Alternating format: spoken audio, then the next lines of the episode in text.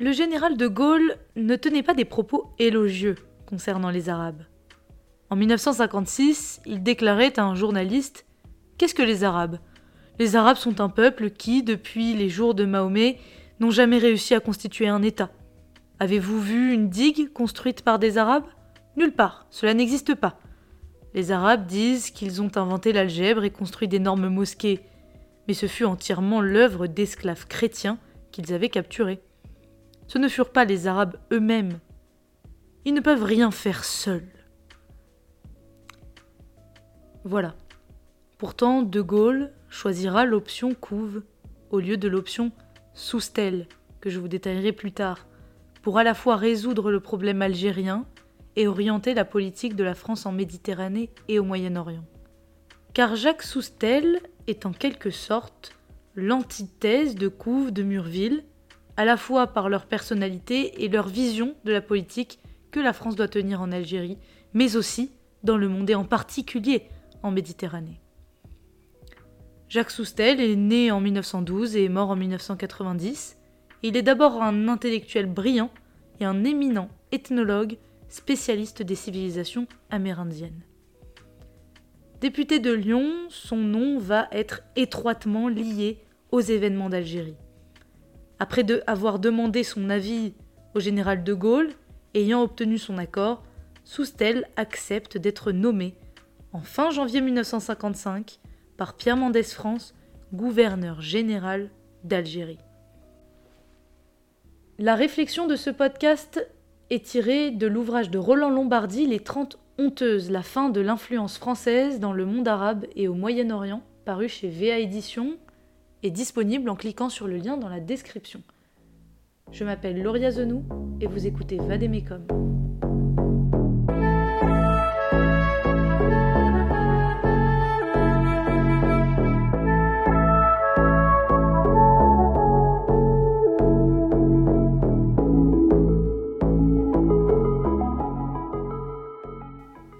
Soustel est considéré comme un libéral et un homme ouvert. Il prend dans son cabinet le commandant Vincent Monteil, orientaliste, grand arabisant et ancien officier des affaires indigènes et ethnologue au CNRS. Et puis Germaine Tillon, ancienne résistante et spécialiste des Aurès.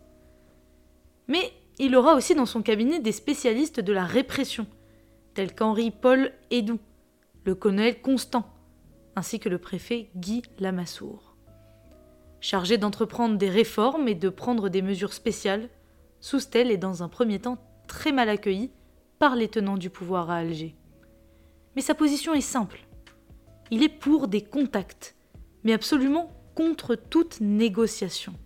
Ses maîtres mots seront réforme et autorité. L'ethnologue, qu'il a toujours été, c'est par expérience qu'une bonne conversation peut en apprendre plus que n'importe quel rapport administratif d'une vingtaine de pages. Alors pour cela, il veut aller au contact du terrain et rencontrer directement tous ceux qui sont mêlés à ce drame algérien qui est en train de naître. Le 20 août 1955, la guerre qui n'osait pas dire son nom jusque-là va véritablement commencer et le fossé des haines et des peurs entre Européens et musulmans va définitivement se creuser ce jour-là.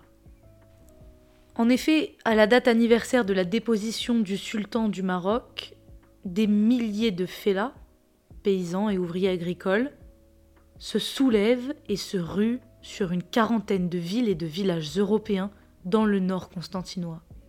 De nombreux Français, mais aussi des musulmans jugés suspects, comme Saïd Sherif, délégué UDMA à l'Assemblée algérienne et le neveu de Ferhat Abbas sont massacrés à coups de hache, à coups de couteau et de pioche. On relèvera 123 morts, dont 71 Européens. Le choc est terrible et Soustel, personnellement bouleversé par le tragique spectacle des cadavres européens affreusement mutilés de Philippeville, va alors laisser les mains libres à l'armée. Soustel va rejeter toutes sortes de sens de l'histoire. Et oui, puisque l'histoire nous apprend qu'il n'y a pas de sens de l'histoire. ce même sens peut paraître parfois, à bien des égards, n'être qu'une simple conception intellectuelle bien erronée, puisque l'histoire prend le sens que seuls quelques-uns, voient parfois un seul homme, plus déterminé que les autres, ont la volonté de lui donner. Alors Soustel écrira en 62, alors qu'il n'est plus gouverneur, je cite, On a préféré une petite France pure, repliée frileusement sur son hexagone, à une France multiculturelle et multiraciale. C'est un choix de petits bourgeois apeurés. Mais, outre sa politique d'intégration, son honneur et sa parole engagée auprès des Européens d'Algérie et des musulmans ayant choisi la France, ses positions sur l'Algérie française répondent aussi à une vision politique et stratégique globale, impliquant notamment l'État hébreu. Il explique Si j'éprouvais de réelles satisfactions en gérant les affaires dont j'avais la charge, d'autres affaires m'inspiraient au contraire de vives inquiétudes. C'était le cas notamment de notre politique en Afrique du Nord et au Moyen-Orient, de plus en plus inspirée par un désir d'apaisement envers les leaders du panarabisme et par une hostilité mal dissimulée envers Israël.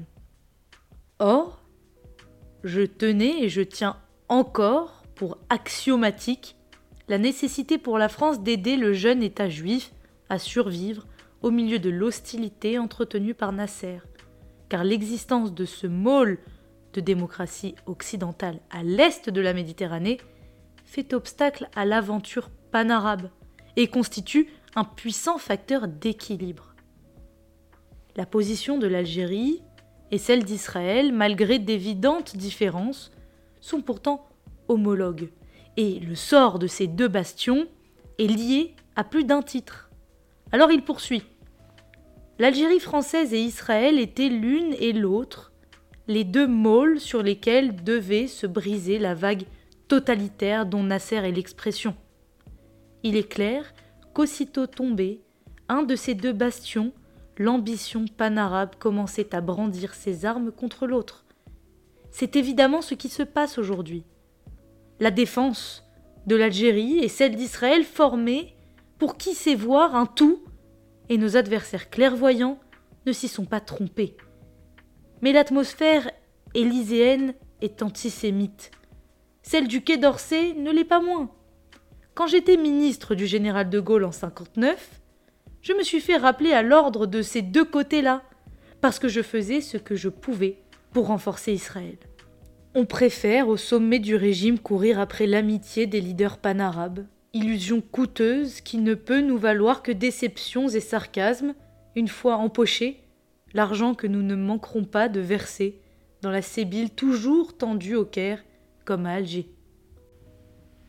Pour l'heure, à partir de 1959 et surtout à partir de 1960, comme nous l'avons vu, De Gaulle, dont la politique est marquée par la décolonisation et sa volonté d'indépendance vis-à-vis des deux grands, ne se préoccupera pas de développer une politique régionale en Méditerranée. En effet, avec l'option couve, il cherchera simplement à modifier l'équilibre de la politique de la France au Proche-Orient.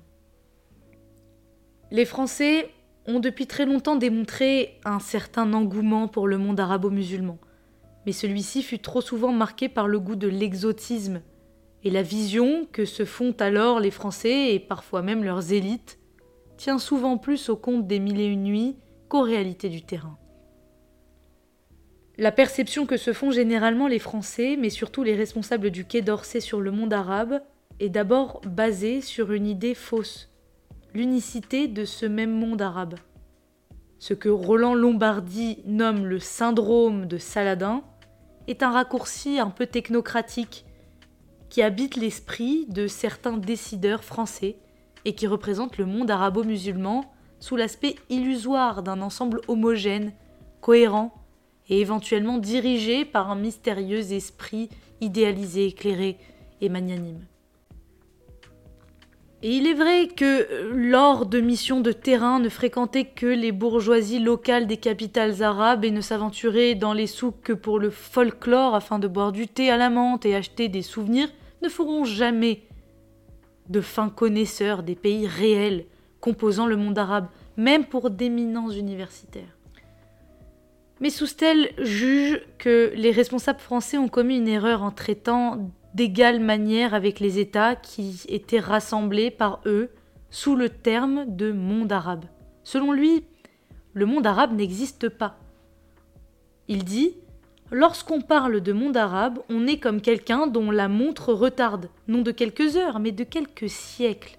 Il n'y a pas de monde arabe, il y a des États dont une partie de la population, ou quelquefois toute la population est arabe. Il y a des États dont la population n'est pas arabe, mais qui sont musulmans. Il y a des communautés de langage, de religion, de mœurs entre un certain nombre de pays, mais il n'y a pas de monde arabe.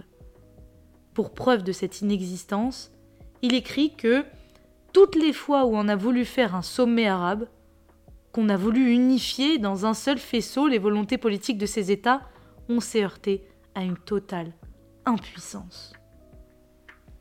Dès la fin des années 1950, en pleine guerre froide, la France n'est pas seule en Méditerranée. Elle y côtoie des puissances extérieures à la région, comme la Grande-Bretagne et surtout les États-Unis et l'URSS. Les deux derniers étant considérés comme des superpuissances. On les appelle alors en 62 les deux grands. Pour les Américains, la Méditerranée est devenue une zone de protection avancée face aux périls rouges, alors que pour les Soviétiques, elle est la mer libre par excellence. La présence des deux grands donne encore plus d'importance à la stratégie, car l'URSS dispose non seulement d'une flotte comme tous les Américains, mais elle peut aussi jouer des différents partis communistes arabes. De plus, un élément nouveau fait partie du théâtre proche-oriental à partir de 48. C'est Israël, ce jeune État, déterminé à ne pas disparaître, va prendre une importance notable et toujours grandissante durant les décennies qui vont suivre, et il faudra obligatoirement compter avec lui. Enfin, deux autres données fondamentales ont souvent été négligées. Le poids de la France dans le jeu mondial des superpuissances est toujours la vision que se faisaient les Arabes de celle-ci.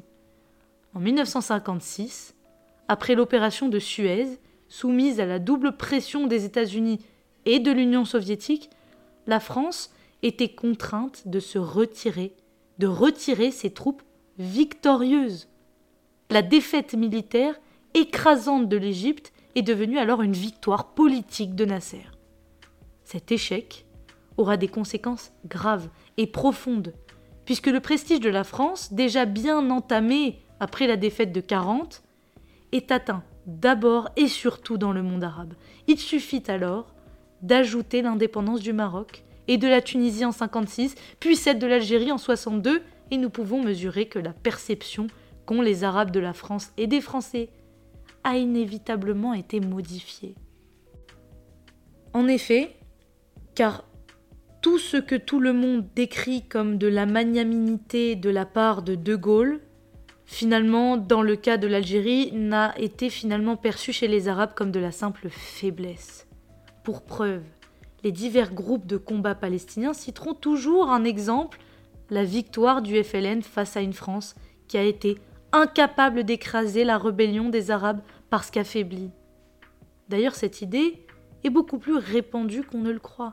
Il suffit de demander comment est perçue l'issue de la guerre d'Algérie à un Marocain, à un Égyptien ou à un Libanais, de la rue ou mieux, à un descendant d'immigrés maghrébins dans une banlieue française. S'il semble encore être tabou d'évoquer cela, c'est pourtant un fait. Je vous rappelle que la réflexion de ce podcast a été tirée de l'ouvrage Les 30 honteuses écrit par Roland Lombardi et disponible chez VA Édition en cliquant sur le lien dans la description. Si ce podcast vous a plu, n'hésitez pas à le partager et je vous dis à la semaine prochaine.